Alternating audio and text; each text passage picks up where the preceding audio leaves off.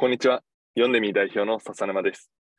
代表が直接語る読んでみセミナーということで、笹沼がぜひ皆さんにお伝えしたい、取り上げたいなというトピックについてや、事前に保護者の皆様から募集させていただいている質問やお題についてなど、ざくばらんにお話ししていきます。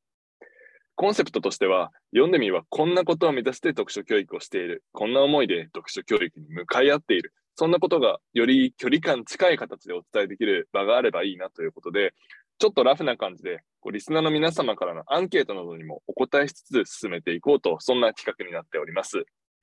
前半はですね、アンケートなどでいただいた感想のピックアップや質問へのご回答、後半、僕の方から用意しているトピックについてのお話、そんな2部構成で、え行っております。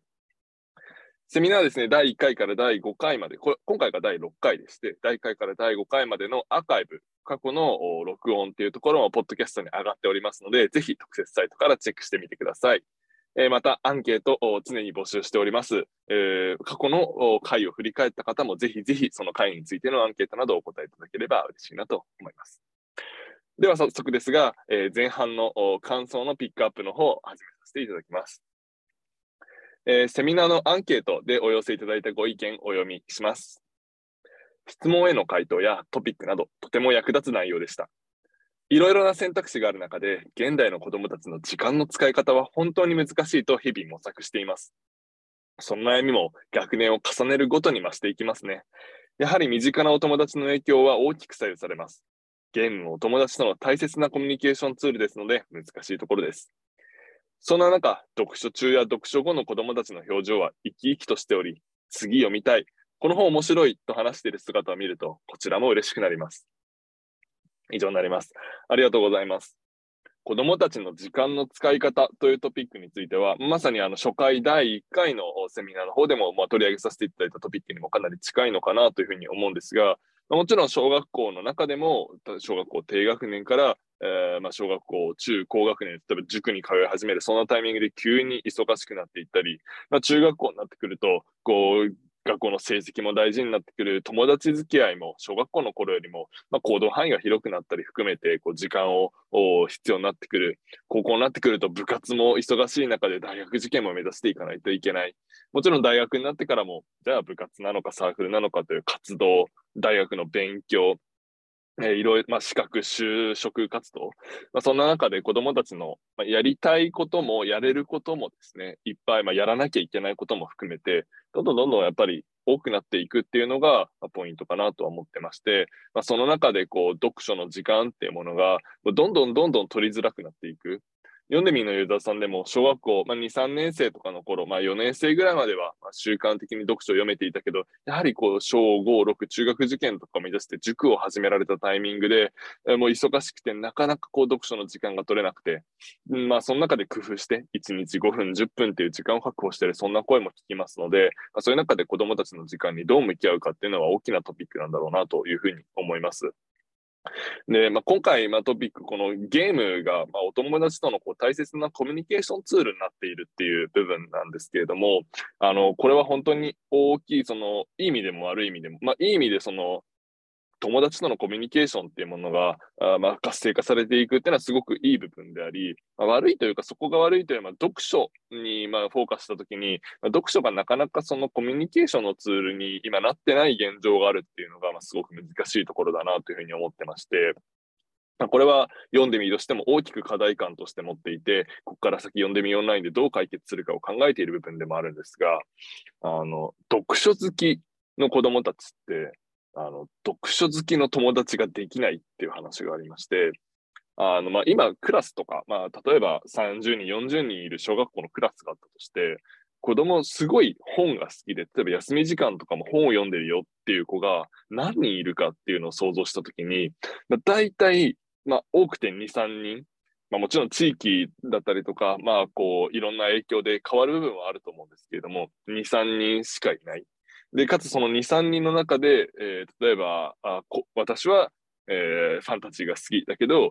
誰々はこう電気とかが、ノンフィクションが好き。まあ、そうなってくると話もなかなか合わなくなったりっていうところで、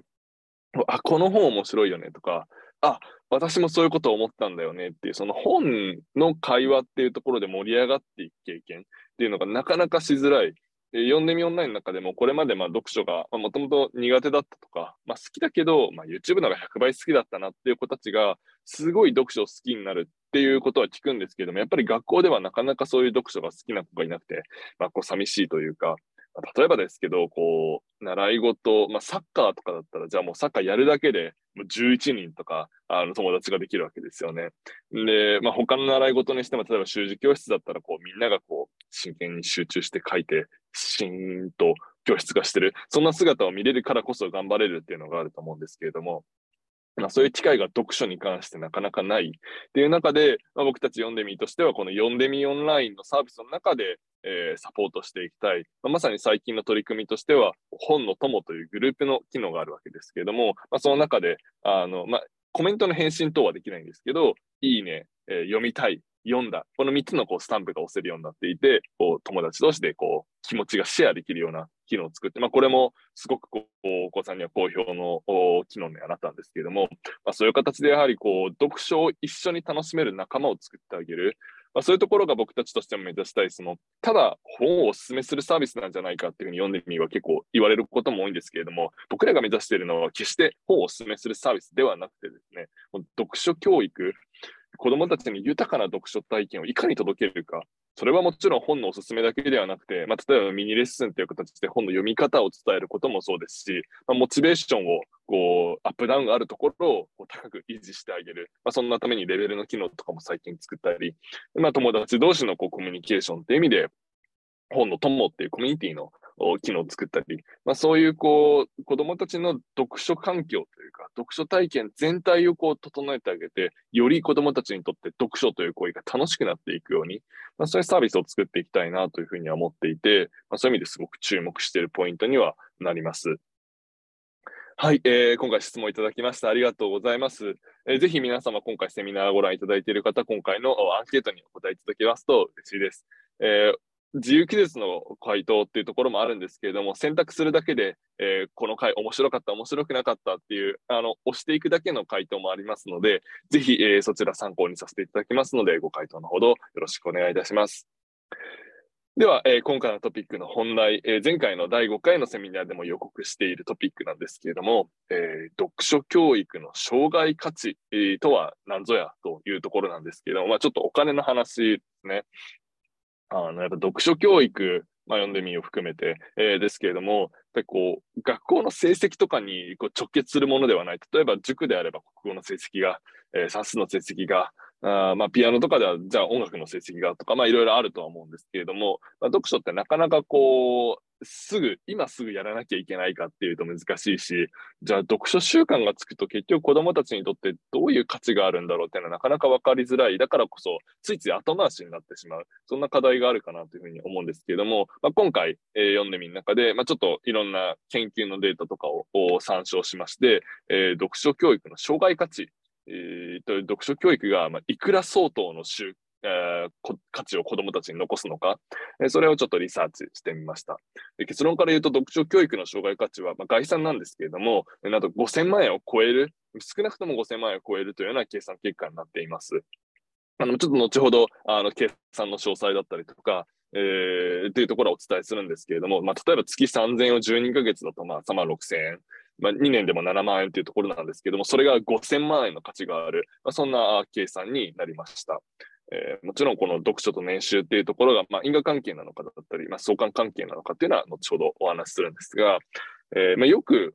年収が高い人ほど読書をする、すごく本を読んでるっていう話があると思うんですね。あの、すごい極論を言うと、まあ、ソフトバンクの孫正義社長、だったりとか、え、ユニクロの柳井、正さん、えー、アマゾンのジェフ・ベゾス、えー、マイクロソフトのビル・ゲイツ、そのあたり、やっぱり読書経営者、も卓越した経営者である一方で、あのビジネス書とか以外も哲学だったりとか、もういろんなジャンル、自然科学とかも含めて、あの本当に幅広く年間数百冊っていうレベルで本を読んでるっていうのが、結構有名なエピソードとしてあると思うんですけれども、まあ、そういう中で、まあ、実際どれぐらいこう読書量によって年収が変わるんだっていうようなデータ、えーと、出版出版文化産業振興財団という JPIC え、という団体がありまして、現代人の読書実態調査って2009年に行われている、まあ、読書量とその方の年収っていうデータをこう分析したあ調査結果があるんですけれども、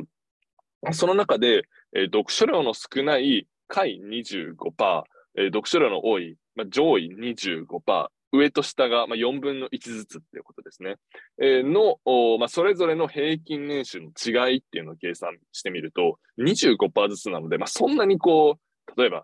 上3%ですとか、そういう数値ではなくて、上25%なので、結構多くが当てはまるそうなんですけれども、この4分の1同士を比べるだけで、平均年収の違いが127万だったんですね。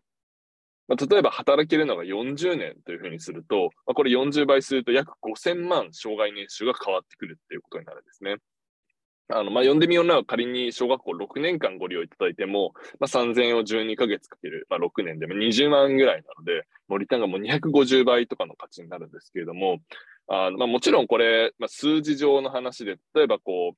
読書をしてるから年収が高いのか、まあ、年収が高い人ほど読書してるよねっていう、まあ、いわゆる前者が因果関係で後者が相関関係と言われるもので、まあ、統計上はその2つは違うので、まあ、一概にこう読書すれば年収が上がるって話ではないっていうのはもちろんなんですけれども、やはりこう、ロジックで考えたときに、やっぱ読書が年収に及ぼす効果っていうのはたくさんあるっていうのが、あまあ、分かっているかなというところで、まあ、いくつかその理由ですね、どうしてこんなに5000万円も障害年収が変わってしまうのかっていうところをお話しできればなというふうに思います。まず、一つ目はですね、初回、第1回のセミナーでお話ししたように、まあ、読書というのは、まあ、一つ学び方、学ぶ選択肢になるまあ、例えばあ受験だったとしても、それは教科書を読んだり、問題集の解説を読むだけでえもうわかる。まあ、そうすることによって効率的に学ぶことができて、まあ、学び直しの回数も減っていくので、どんどんこう先のことを学べる。これは大人になっても同じで、ビジネスに関しても、まさにこうどんどん新しい情報をキャッチアップする、その情報を収集する能力が上がるというところで、えー、生涯にわたってこう読書っていうものが人生をプラスに持っていくっていうような、まあ、話もあるかなというふうに思います。で、この観点で言うと、障害年収、今回働いている、こう、まあ、大人になってからの期間の、まあ、年収の話をしてたんですけれども、もちろん中学受験の費用、じゃ高校受験、大学受験、まあ、予備校の講座を追加で取る必要があるかどうか、問題集をたくさん買う必要があるか、まあ、個別指導のフォローを入れる必要があるかなどですね、他にもこう教育にかかっていくお金っていうところも変わってくる。でもし受験で例えば私立ではなくて国公立に、えー、合格することができる、そうすると学費も変わってくるわけですね。まあ、そういう意味では、あの、すごくこう、読書教育っていうところが、まあ、お子さんのこう人生に金銭的に与える価値っていうのは大きいっていうのが、まあ、ちょっと一つ目になります。で、まあ、二つ目なんですけれども、じゃあこう、読書をすればするほど年収が高くなるかっていうと、まあ、それはこう研究としてもなかなかこう断言しづらいところではありつつ、じゃあこう、年収が高い、まあ、例えば会社の中で一定以上の立場になっていく、まあ、部長だったりとか、まあ、経営者とかってでそういう立場ですよねで。そういう立場になってくると、本を読んでいないとやっていられないっていうような、まあ、職種、えー、だったりとか、まあ、ポジションっていうのがあるんですね。まあ、実際僕自身も今会社の代表をやっているんですけれども、まあ、代表というともう本当に全てを見なきゃいけないんですね。あの、会社のサービスを作るっていうサービス作りのところもそうですし、まあ、このように皆さんにお話しするという意味で、じゃあマーケティングであったりとか、じゃあこういうコンテンツを作っていくっていうところもそうですし、じゃあ会社のこの、まあ、デザインっていうところも僕が見ないといけないですし、じゃあ人事、組織作りもそうですし、採用活動もそうですね。本当に幅広く、もちろん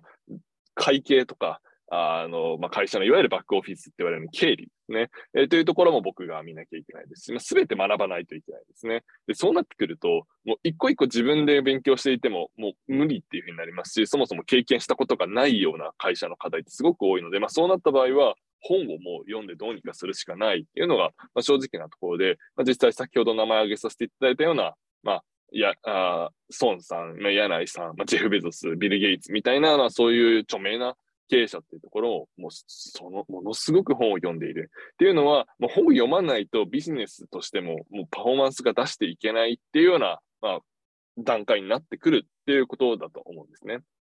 まあ、つまり、読書をすれば年収が上がるかって言われると、まあ、それは断言できないと。ただ、読書をしてないから年収が上がらないっていうことは、容易に想像がつくっていうことなんですよね。そういう意味で読書はお子さんの地盤として必要。子どもたちの将来の可能性っていうところを担保する上で、今、